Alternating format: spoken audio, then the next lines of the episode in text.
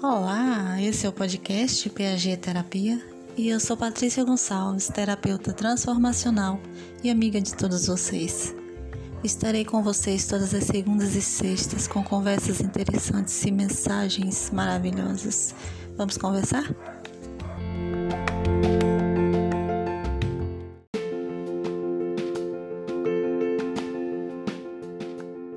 Bora lá? Vocês já pararam para pensar que a vida, na verdade, é muito simples e nós damos o que nós recebemos? É, se pensarmos sobre nós, torna-se verdade para nós.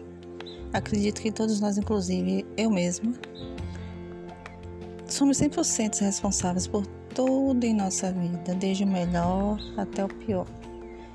Cada pensamento que nós temos cria o nosso futuro. Cada um de nós criamos as nossas experiências através de pensamento e emoções. Porque os pensamentos que nós temos e as palavras que a gente fala criam a nossa experiência, a nossa realidade. Nós às vezes criamos situações e depois abrimos mão do que conquistamos, culpando outras pessoas por nossas frustrações. Pessoa nenhuma, em lugar nenhum, coisa nenhuma tem o um poder sobre nós, pois somos únicos pensadores em nossa mente. E a mais pura verdade. Criamos nossas experiências e nossa realidade e tudo que nela há. Se atraímos as coisas boas, receberemos coisas boas. Se atraímos coisas ruins, receberemos coisas ruins. E quando criamos paz, harmonia e equilíbrio em nossa mente, nós encontramos também a nossa vida. Então vamos refletir para criar em nossa mente somente coisas boas, que é para atrair só o que é bom, ok?